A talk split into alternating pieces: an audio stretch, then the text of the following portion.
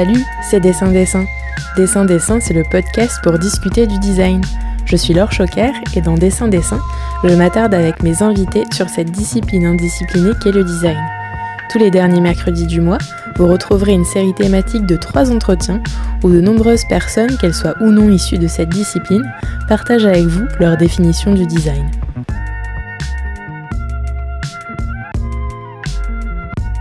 Impossible pour cette 26e série d'épisodes d'aborder le sport sans avoir au micro de Dessin Dessin une entreprise dont c'est la spécialité, Decathlon.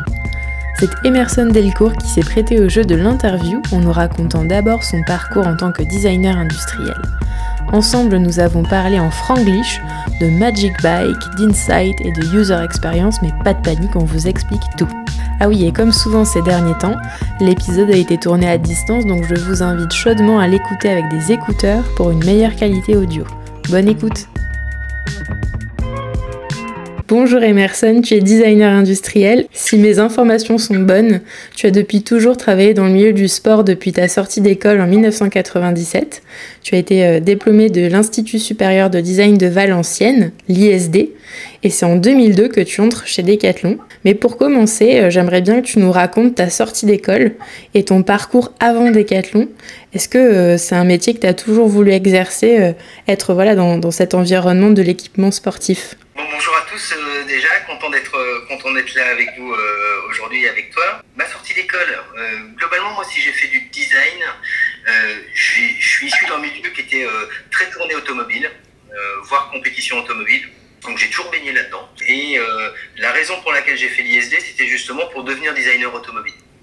Et puis j'ai, dans mes premières années, donc c'était mes basic design, c'était les deux premières années, j'ai rencontré un prof qui était un amoureux du produit euh, et qui m'a vraiment donné le goût du produit et euh, qui m'a vraiment fait changer mon orientation parce que euh, ça m'a donné vraiment envie d'aller vers le produit, notamment avec des solutions plus larges à, à, trouver, des problèmes plus globaux à, régler, etc. Donc c'est vraiment ça qui m'a qui m'a qui m'a intéressé. Mhm. Donc, donc voilà, en me réorientant, si tu veux, l'ISD à l'époque c'était une des rares écoles où il y avait la promotion des stages énormément. Mm. Okay. venu bien plus tard sur les métiers d'ingénierie, les métiers, les métiers du commerce, etc. Mais en tout cas, en design, c'était très présent. Euh, et donc, j'avais fait mon stage de troisième dans une entreprise qui s'appelle Laser, L-A-Z-E-R, qui fait des casques. Euh, et qui à l'époque faisait les casques de Richard Virenque pour le Tour de France. Donc j'ai eu la chance de travailler chez eux pour un stage et j'ai travaillé sur la conception du casque de, de Richard euh, Virenque. Et puis pendant le reste de mes études, j'ai continué à travailler chez eux en tant qu'étudiant. Donc euh, chez moi, j'avais tout ce qu'il fallait pour faire euh, une maquette de casque, faire de la conception de casque, etc. Et en sortant d'études, en fait, j'ai euh, commencé à travailler chez eux. Et j'ai travaillé chez eux pendant trois ans. ce qui était intéressant, moi, ce qui m'a plu énormément dans le casque, c'était une forte intimité entre ton design, la forme que tu vas donner aux aérations, la fonction que tu vas avoir sur le produit, et la façon dont tu vas l'industrialiser et les performances intrinsèques de la norme que ça va donner. C'est un produit qui est pas évident euh, parce que déjà c'est un produit d'estime qui est important. Quand il est sur la tête, euh, tu peux avoir une tête qui ressemble à un champignon ou bien quelque chose qui a un peu plus de gueule. Donc euh, les, les, rapports de proportion, le, positionner tes lignes de flottaison, etc. c'est des choses qui sont, qui sont importantes, mais en même temps qui intègrent énormément de complexité technique et c'est ce qui m'avait bien plu dans le, dans le monde du casque. Et c'était que des casques de vélo ou casques euh, tout, euh, enfin moto aussi euh Alors j'ai principalement fait des casques, alors principalement casque moto et casque vélo. Ok. Donc j'ai fait les deux. Je t'avoue que j'avais une préférence pour le casque vélo parce que mhm. c'est beaucoup plus libre. Le casque moto, la norme est tellement contraignante que c'est assez limitant. notamment en termes de design, de solutions techniques, etc.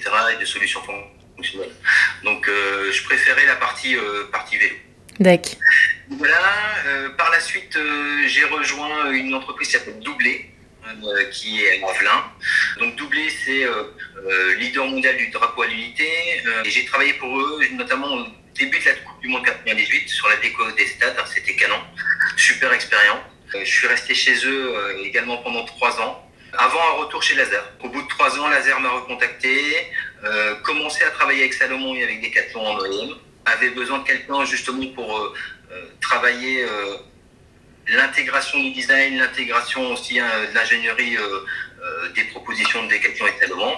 Et donc j'ai travaillé pendant trois ans au bureau d'études. Je suis retourné pendant trois ans au bureau d'études laser pour travailler sur ces projets-là. D'accord. Bon, pour moi, c'était vraiment important de faire un, focus sur le tout début de ton parcours et de faire comprendre aux auditeurs et aux éditrices que voilà, c'est vraiment quelque chose qui est ancré en toi euh, le, le, sport. Et dans Dessin Dessin, en plus, c'est pas toujours simple de recevoir euh, au micro des gens qui sont ce qu'on appelle des designers intégrés comme toi. Donc les designers intégrés, c'est des personnes qui, comme leur intitulé l'indique, hein, sont intégrées à une entreprise.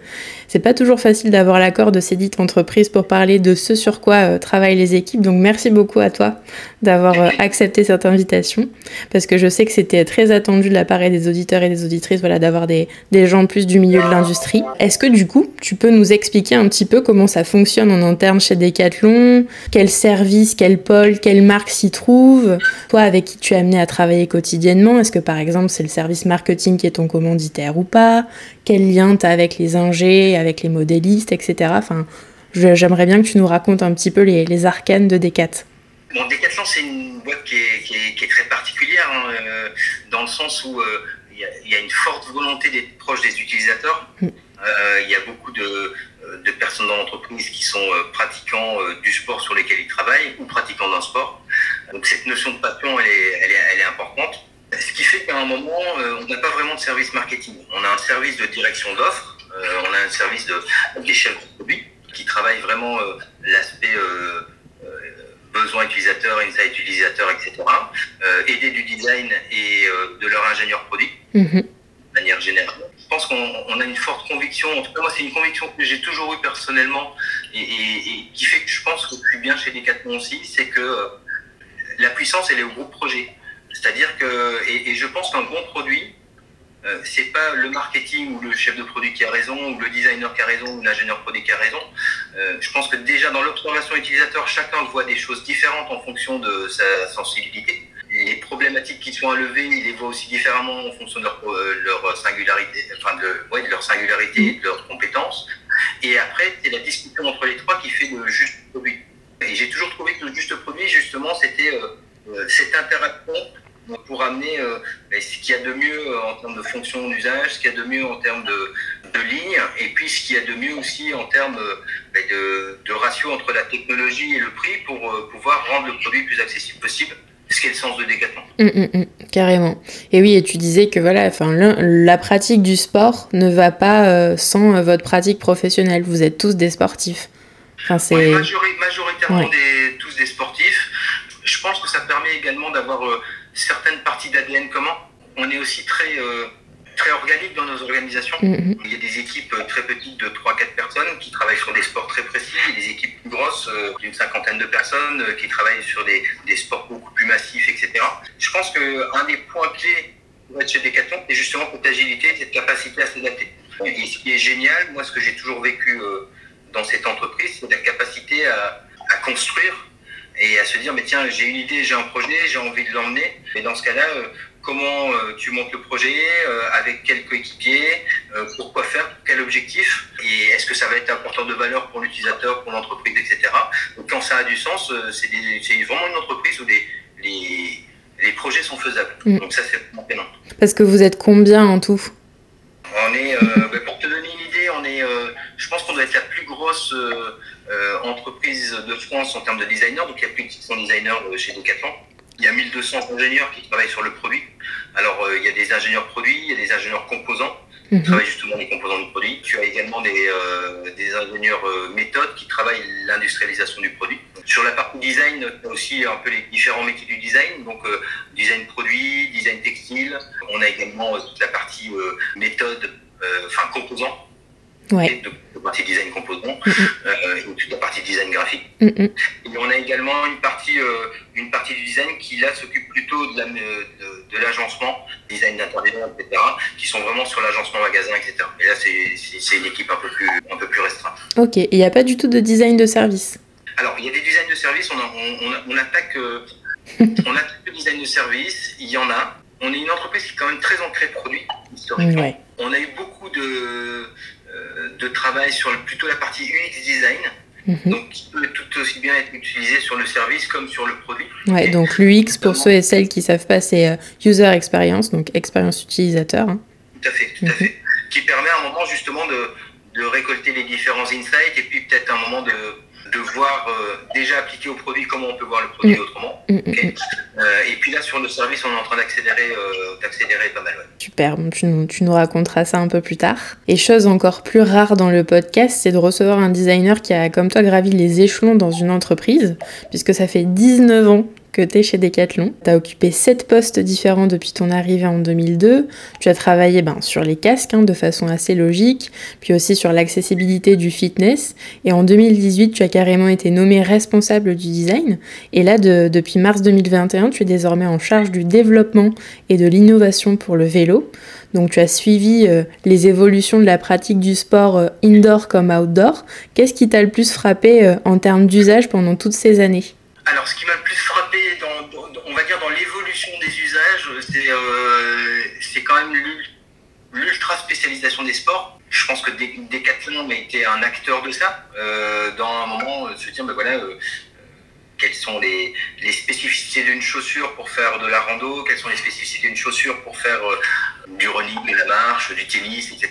Alors ça c'était vrai aussi dans les, autres, dans les autres marques de chaussures, mais si tu regardes un peu dans, l'équipement, dans, dans les textiles, etc., on a vraiment travaillé cette notion d'univers, de panoplie, de ce dont l'utilisateur a besoin pour s'équiper, pour pouvoir faire correctement ce sport et le rendre accessible. Alors c'était vrai sur des pratiques un peu plus académiques comme, euh, comme la danse ou comme les sports, de, les sports co, etc.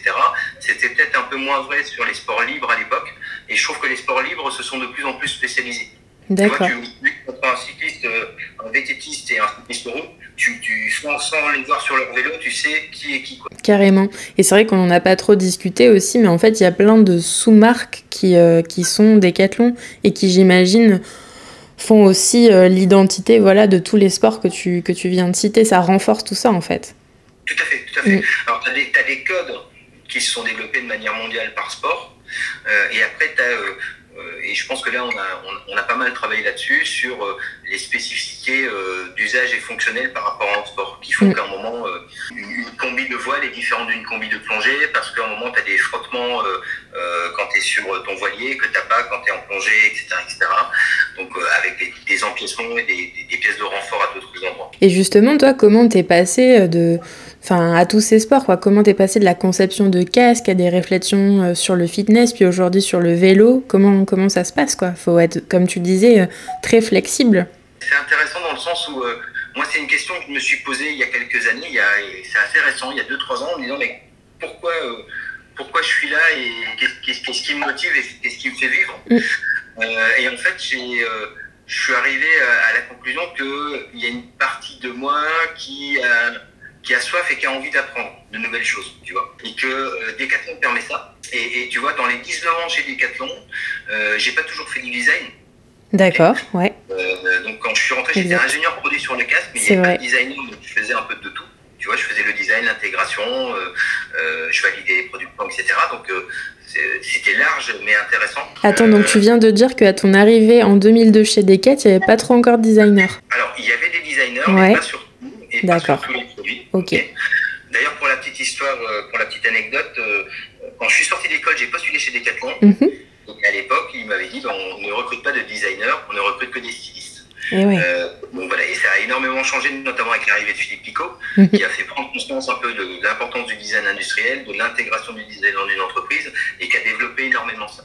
Et si tu veux, moi, 2002, quand je suis arrivé chez Decathlon, Philippe venait d'arriver en 2001, je pense. Et donc, il y avait pas, tous les sports n'étaient pas forcément couverts par des designers, tous les produits n'étaient pas couverts par des designers. Mais moi, j'avais un peu la double casquette, ayant euh, appris le design dans une entreprise qui faisait du casque. Mm, mm. Donc voilà, et moi, ce qui m'a euh, intéressé dans les différents métiers, de manière générale, c'est aussi l'approche systémique d'un mm, problème. Bah oui. Euh, et tu vois, d'appliquer plutôt la méthode design sur les problèmes que tu peux rencontrer. Donc ça peut être des problèmes produits, des problèmes d'usage, ça peut être des problèmes euh, d'organisation, ça peut être des problèmes stratégiques, tu vois. Mm. Et puis dans les différents métiers que j'ai fait, que ce soit sur de la direction technique, que ce soit sur la direction d'offres, à chaque fois j'ai pu appliquer cette méthode et c'est ce qui m'a nourri.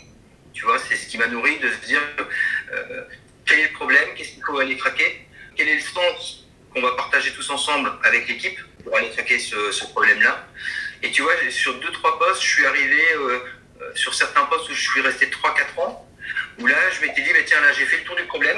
Mm. Et, un peu comme un designer qui a travaillé pendant 3-4 ans sur le même produit, bah, à un moment, on se dit, bah, voilà, là, il est temps que je change de produit, que, euh, que je vois d'autres horizons pour résoudre d'autres problèmes. Mm, mm. Donc, moi, c'est toujours ce qui m'a ce qui va me, motiver. Ouais, donc ce, ouais, cet, cet, enjeu euh, systémique, en fait, qui est le, le point commun et le fil conducteur de, de ta réflexion et de ton parcours pro, quels que soient les sports que tu as abordés, en fait. Tout à fait, tout à fait. Mm. En mars 2020, euh, Decathlon a fait preuve de solidarité envers les malades euh, atteints du Covid.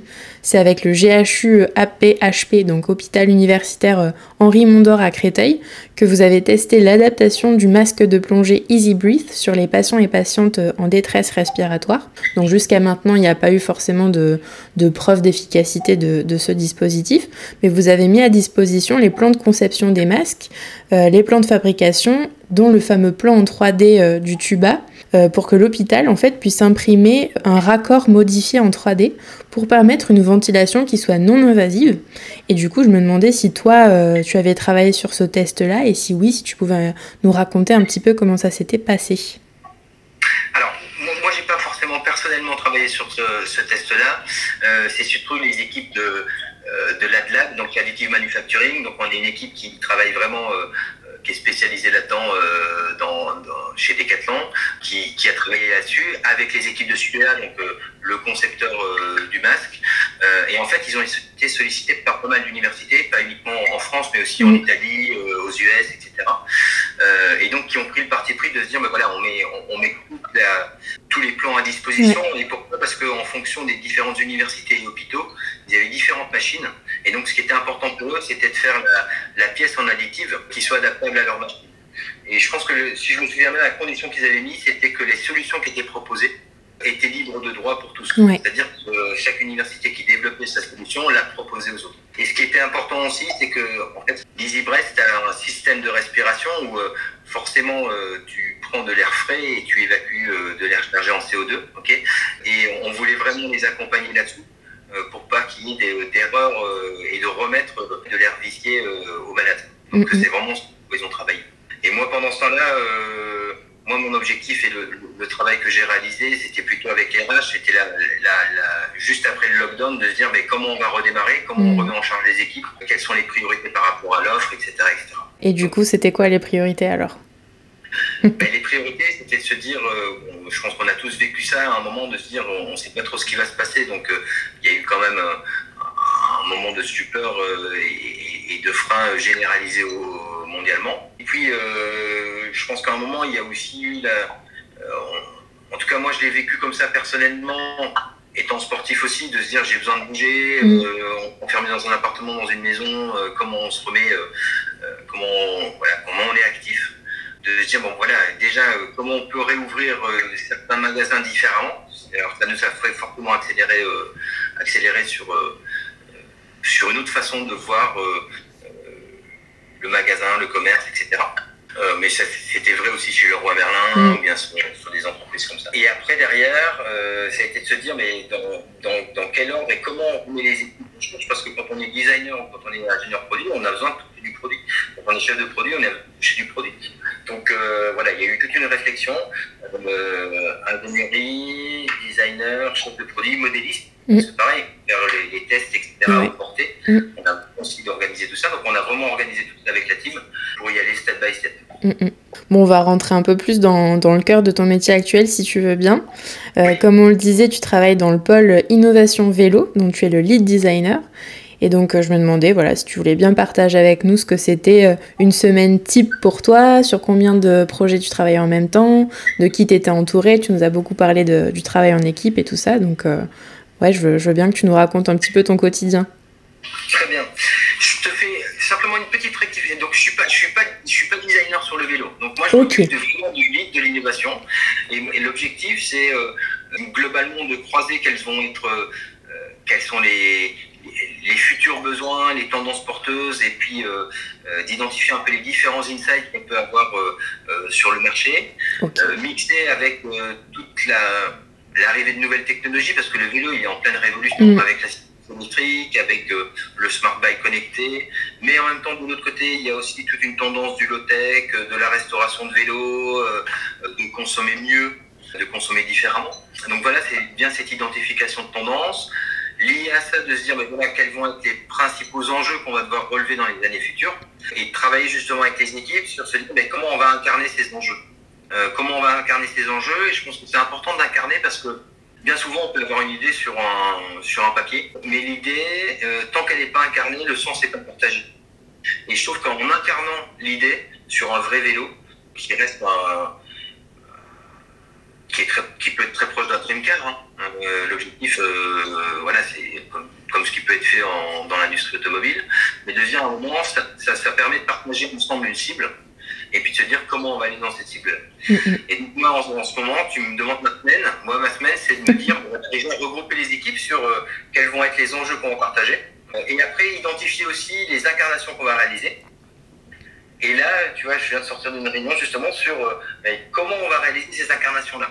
Euh, parce que forcément, c'est de la charge supplémentaire, etc. Donc, comment un moment dédier des équipes Parce que je trouve que c'est, ça a du sens que ce soit elles qui soient porteuses de ces incarnations, de ces mhm. futurs robots, pour que quand elles retournent dans leur équipe source, elles retournent avec ce sens-là et déploient ce qu'elles ont vécu, etc.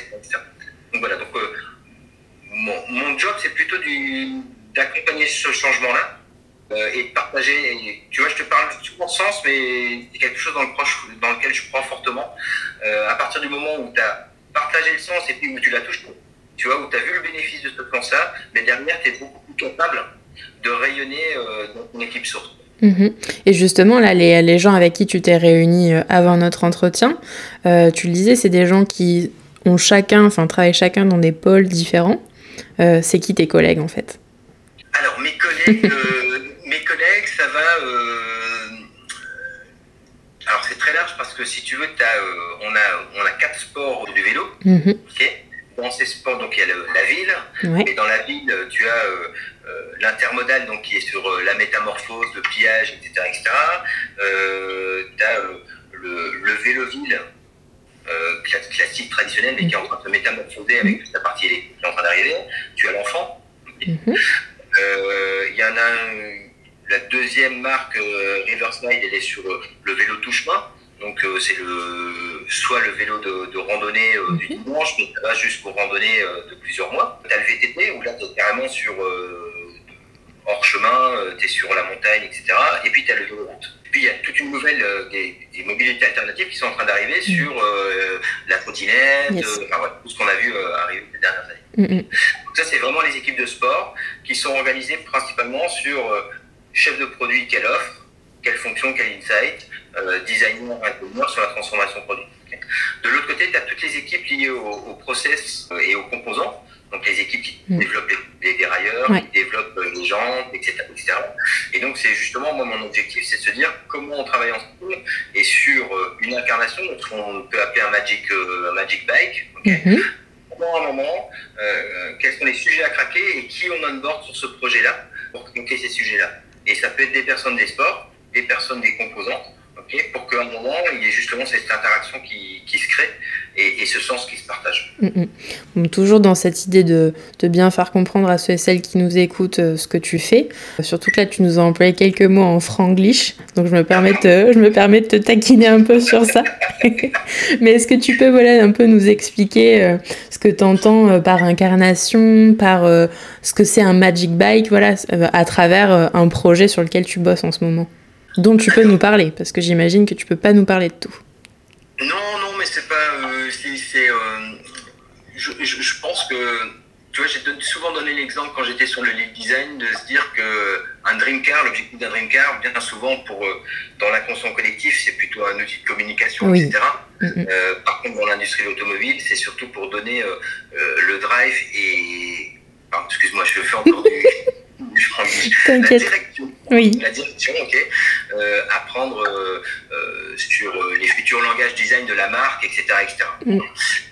moi, je pense que sur l'innovation, l'idée, c'est de travailler de la même façon, mais d'aller plus loin que qu'un dream car qui peut par moment rester à l'état de la maquette. Mm. Là, on a vraiment envie d'aller jusqu'à quelque chose de fonctionnel. pour démontrer les, les, nouvelles fonctions, les nouveaux concepts qu'on souhaite mettre sur nos produits, et pour donner aussi, pour engager les équipes qui vont travailler dessus, ce que j'expliquais tout à l'heure, et puis pour donner aussi envie à nos investisseurs, ce que j'expliquais en début chez patrons, il y a beaucoup de choses qui sont possibles, mm. et donc comment on donne envie, comment on structure le projet, comment, euh, comment on, démontre une cible, et puis euh, et après derrière les petits pas qui vont nous mener vers cette cible. C'est simplement une incarnation d'un concept, sur un vélo physique fonctionnel. Et euh, est-ce que tu peux nous parler d'un projet sur lequel tu travailles en ce moment avec tes équipes? C'est pas, pas trop délicat. En fait, j'ai commencé en mars. Et oui, voilà. Ouais, j'ai commencé par la partie interview. Mm poser le projet, récupérer aussi de tout ce qui avait déjà été fait en termes euh, d'innovation, d'idées, etc. Euh, on a travaillé avec tout l'écosystème cycle et le leader de l'écosystème cycle, Irvine, ben, quelle était la vision, là où on voulait aller. Et nous, ce qu'on veut faire, c'est se dire, mais notre rêve, c'est comment on fait passer un monde automobile à un monde de, mobilité douce. Euh, et donc, qu'est-ce qu'on doit aller craquer pour pouvoir faire ça mm. Donc, on a posé ça.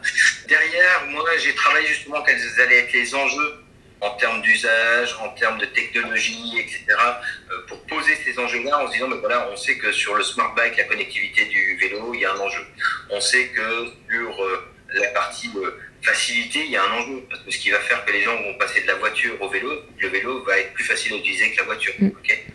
Etc., etc. Donc on a posé nos enjeux. Et là, je suis juste dans la bascule. Donc je suis au moment où je pense que là, je vais partir en vacances et l'objectif, c'est de rentrer en vacances et de lancer le premier Magic Ball. Donc, on est seulement en train d'identifier et je ne peux pas vraiment te dire concrètement ce sur quoi je travaille parce que c'est pas encore lancé. Et ouais, je comprends. J'espère pouvoir te le dire en septembre. Et eh ben, rendez-vous en septembre. Bon, le vélo, hein, de toute façon, on le sait tous, mais euh, chez Decathlon, c'est vraiment une institution avec le désormais euh, célèbre Between. Comment toi, t'expliques le succès du Between Du vélo Between Ouais. D'accord, vélo des champs, vélo des villes. C'est ça. Comment t'expliques que ce, cet objet-là soit devenu un objet culte, chez les petits comme chez les grands d'ailleurs Tu sais, on avait travaillé un peu notre ADN et qu'est-ce qu'était un produit Decathlon mm. Et dans un produit Decathlon, forcément, c'est un produit sportif, un produit qui est plutôt essentiel parce qu'on a une forte volonté d'accessibilité. Donc, on essaie euh, de limiter au maximum les fioritures et les fonctions qui ne seraient pas utiles, etc. Et puis, on s'est dit, mais qu'est-ce qui fait la spécificité d'un produit Decathlon foncièrement? Et en fait, moi, il y avait, il y a une phrase que Michel Leclerc a, toujours dit, qui est le fondateur de l'entreprise, qui était, euh, alors je vais le paraphraser, hein, donc, euh, qui était euh, client comme ton ami. Et c'était important parce qu'à l'époque, les, vendeurs qui étaient en magasin, potentiellement, ils allaient retrouver des clients qui s'étaient servis dans leur club de sport mm. ou dans leur interclub, dans un autre club. Donc c'était important qu'ils allaient se retrouver en vestiaire avec eux. Et on s'est dit, mais en fait, ce qui fait la différence de Decathlon, ce qu'on amène, c'est cette graine du c'est de se dire que euh, comment on fait en sorte pour que sur chaque produit, l'utilisateur se dise ils y ont pensé. Mm. Euh, alors ça va de l'attente de secondes ou de l'easy breath, tu vois, des choses qui euh, a posteriori semblent évidentes, mm. tu vois, de se dire mais tiens, penser le dépliage d'une tente différemment ou penser de respirer sous l'eau différemment. Et, je trouve que le premier produit qui a incarné ça, c'est le Between. Le premier produit qui a incarné ça, c'est le Between, parce que le Between, c'était de se dire mais est-ce que les utilisateurs ont besoin de trois vélos ou deux vélos un vélo pour aller en ville, un vélo pour aller dans la campagne, etc. etc. Est-ce qu'on a besoin d'un vélo homme et d'un vélo femme? Parce que le, vélo Between était, euh, était unisexe, euh, euh, il n'y avait pas de cadre homme et cadre femme. Mhm. Puis je pense qu'il y a, même dans son design, c'était un vélo qui était très humain, tu vois, qui n'était pas dans l'agressivité d'un mmh. vélo, etc., etc. Donc je pense qu'il y a eu ça. Et puis, il y a eu également la campagne de, pub qui était, euh, qui était canon à l'époque et qui expliquait justement bien cette fonction, vélo des champs, vélo des villes qui expliquait le bénéfice de ce vélo. Mm, mm. C'est tout un, contexte et qui est vraiment euh, symptomatique de, l'univers de, de, Decathlon.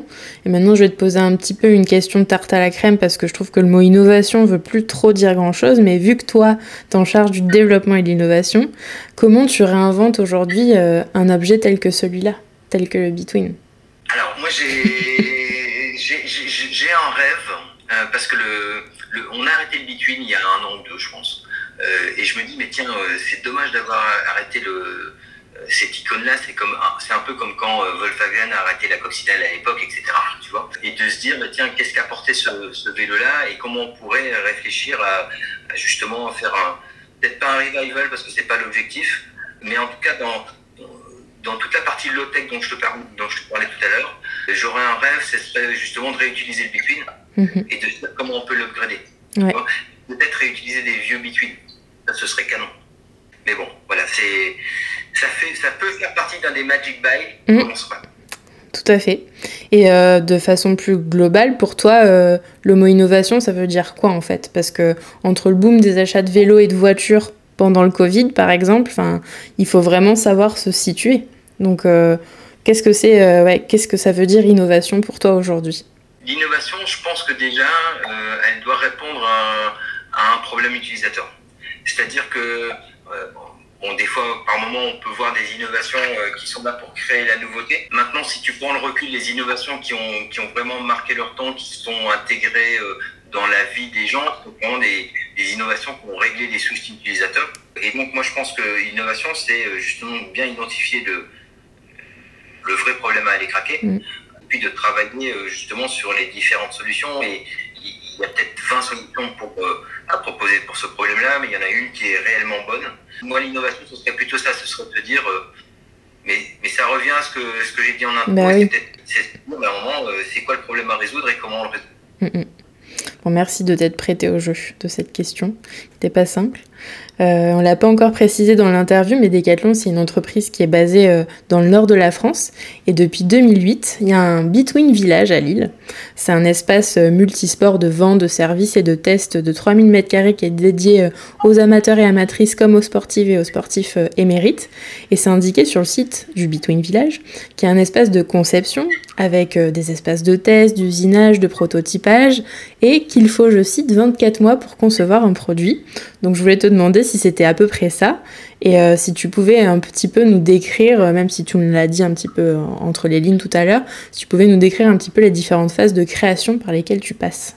Tout à fait, euh, D'ailleurs, euh, si vous êtes un jour dans, la région de Lille, n'hésitez pas de passer au Between parce que euh, on, vient d'ouvrir euh, un, mini musée. Alors c'est pas forcément un musée, c'est un showroom pour expliquer un peu l'histoire et puis surtout notre notre histoire de concepteur parce que on, est majoritairement concepteur, on est concepteur de nos produits et, sur Between, on, a en fait tout ce qui est nécessaire pour faire pour faire un vélo. Donc ça va même jusqu'à la production. Hein. On produit on produit pas mal de, de vélos juste juste derrière ici.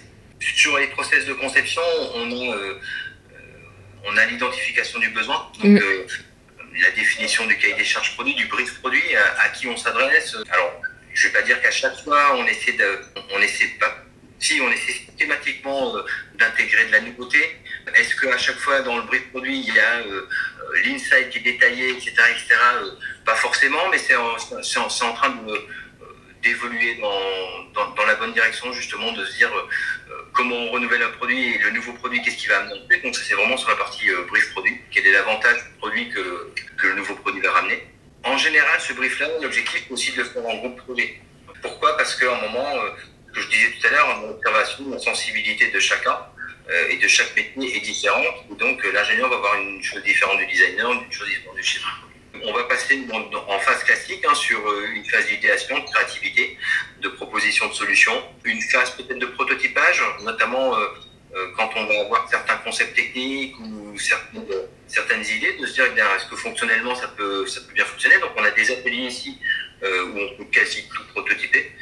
Après derrière, on va passer dans une phase de, on de, développement, de dimensionnement, de dimensionnement sur la partie conception, sur la partie prix, sur la partie normalisation, etc., etc.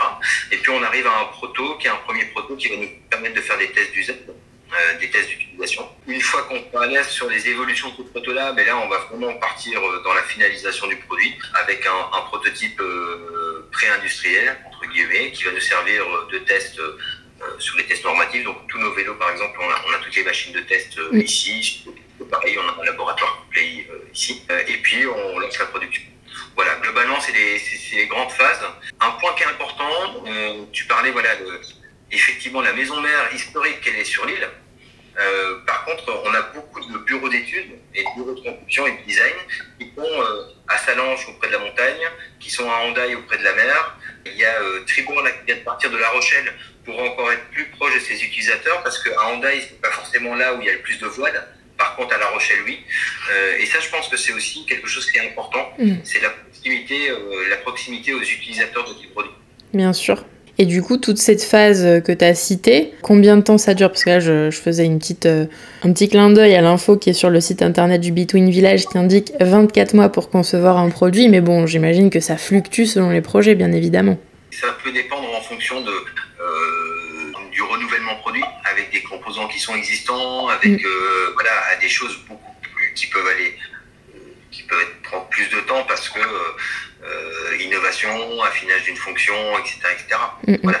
Euh, les Ibress, on a, on a mis euh, quasi 7 ans à le mettre au point. C'était intéressant parce que l'idée globale, les équipes l'ont vu assez vite. Et après, on a fait un premier proto. Et le premier proto a démontré des problématiques de buée sur le, sur le masque. donc, ils ont trouvé la solution de faire passer l'air frais aspiré dans le masque devant, euh, devant la glace, qui a permis de ne plus avoir de buée. Donc, euh, première solution, la première problématique était résolue. La deuxième problématique, c'était de se dire, ah oui, mais la, la lunette euh, plate, et forcément avec la diffraction de l'eau, tout est déformé. Donc, quelle courbe on doit venir mettre pour ne pas avoir de déformation, etc. comment, la problématique, comment on va évacuer le CO2 pour pas le réévacuer et ainsi de suite, tu vois. Mm. Donc, et ils sont arrivés au système euh, de double aspiration avec euh, l'aspiration devant et l'expiration euh, sur les côtés. Et puis voilà, d'étape en étape, ils ont levé les différentes problématiques. Il y a eu aussi des adaptations morphologiques qui étaient assez importantes. Voilà, donc, au fur et à mesure, une innovation, forcément, fait apparaître d'autres problématiques qu'on n'avait pas sur les produits historiques, c'était classique, ok, et qu'on va devoir résoudre par la suite. C'est important d'expliquer tout ça pour bien faire entendre que en fait toutes ces méthodes là, ces méthodes de design, elles sont pas rigides en fait. Il y a constamment des allers-retours entre les étapes et euh, je pense que c'est vraiment primordial de t'entendre sur le sujet. Euh, on l'a pas dit non plus, mais forcément, hein, Decathlon, c'est Decathlon International. C'est une marque qui est implantée dans 64 pays de l'Asie aux Amériques. Donc ça veut dire que quand tu conçois quelque chose avec ton équipe, c'est un objet qui va être vendu sous plusieurs latitudes et ça, ben, ça impacte nécessairement la façon euh, dont tu vas imaginer euh, tes produits. Alors question, euh, question bête peut-être, mais c'est quoi qui change entre concevoir un produit pour les Pays-Bas et un autre pour le Chili, par exemple? Pour être très pragmatique, ce qui change, les, les, les, normes. Les normes peuvent changer, mhm. ce qui fait que dans certains pays, il faut des, des par exemple, de telle taille. Dans d'autres pays, il faut des catadioptres de telle taille. Voilà, certaines exigences aussi euh, techniques de résistance peuvent changer aussi.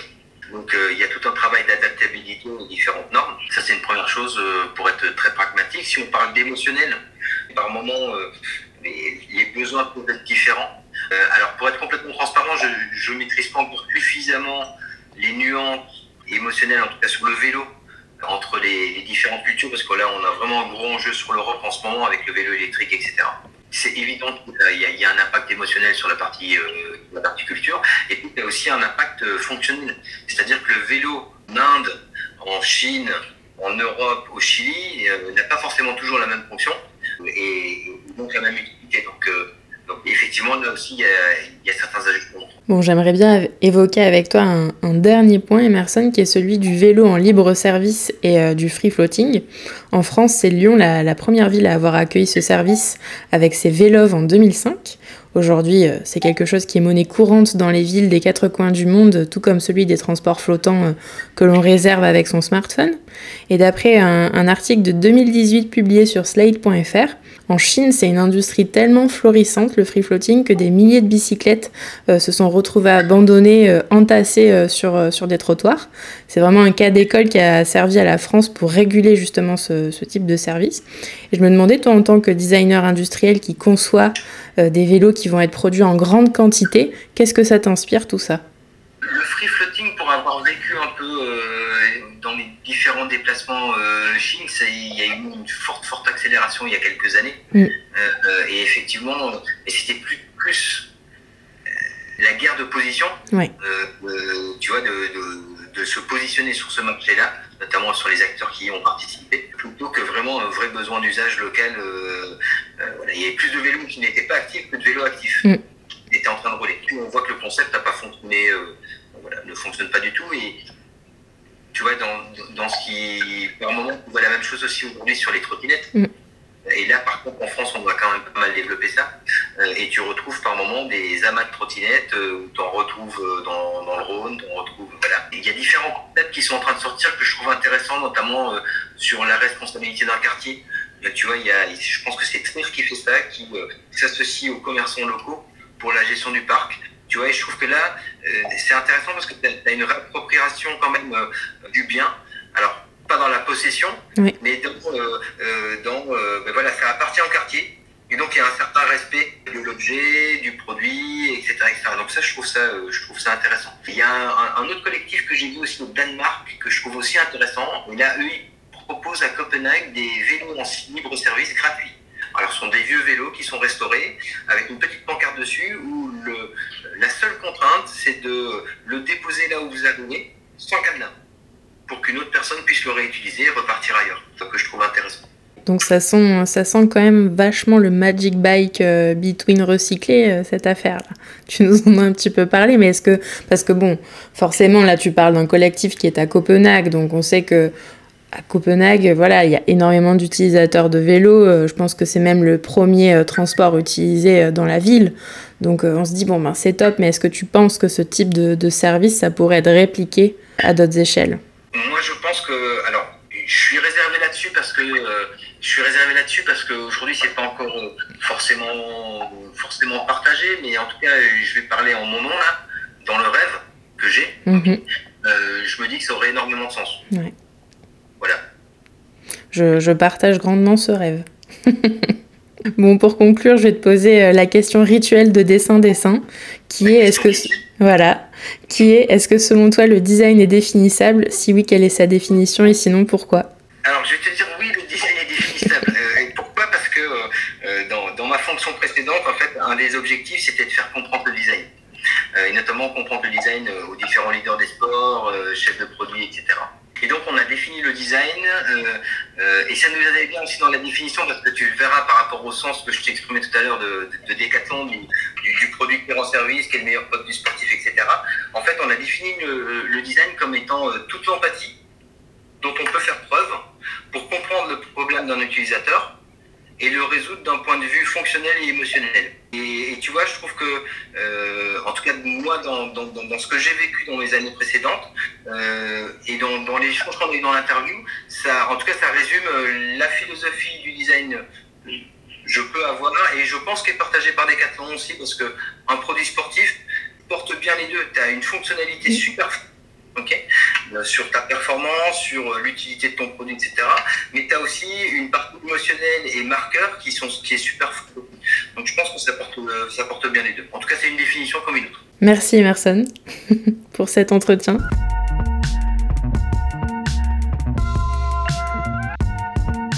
J'espère que cet épisode avec un designer intégré à une entreprise vous a plu.